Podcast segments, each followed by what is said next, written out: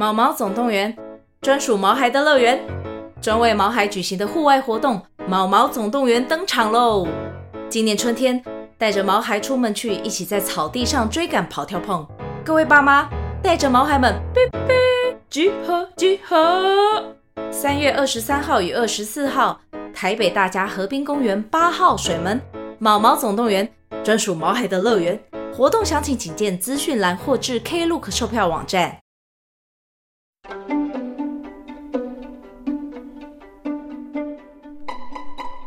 欢迎收听《欢乐成语故事屋》，今天要讲的主题就是“乐不思蜀”。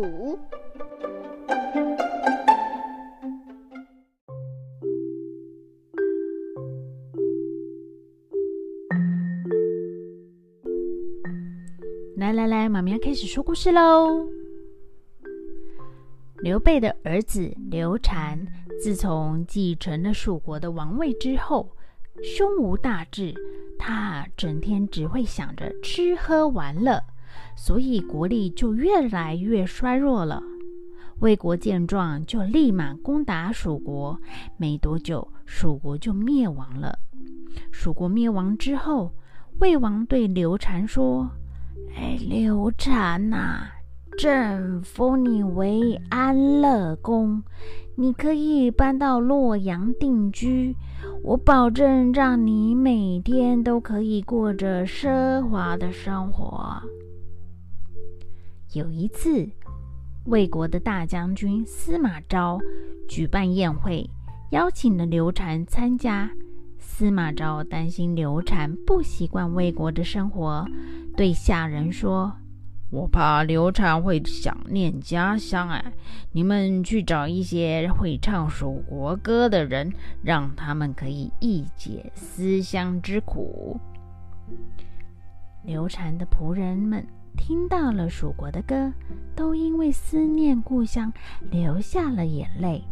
但刘禅依然喝酒享乐，没有任何难过的情绪。司马昭就问刘禅说：“嗯，刘兄啊，你难道不想念你的故乡蜀国吗？”刘禅回答：“我在魏国过的生活比蜀国还开心哎，呃，怎么会想念蜀国呢？”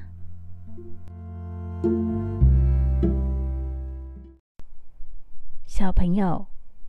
乐不思蜀，就是用来比喻一个人在新的环境中快乐的生活，忘记了自己原本的生活。魏国安逸的生活让刘禅沉迷于此，彻底忘记了亡国之恨。小朋友，乐不思蜀除了用来形容一个人忘本之外，也可以用来形容一个人快乐到不想回家。你在什么时候会有乐不思蜀的心情呢？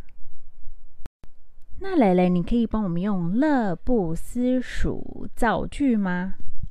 嗯，我想想，他们已经出去玩了好几天了，竟然不想家，简直是乐不思蜀。谢谢收听，记得订阅我们，给我们五颗星哦。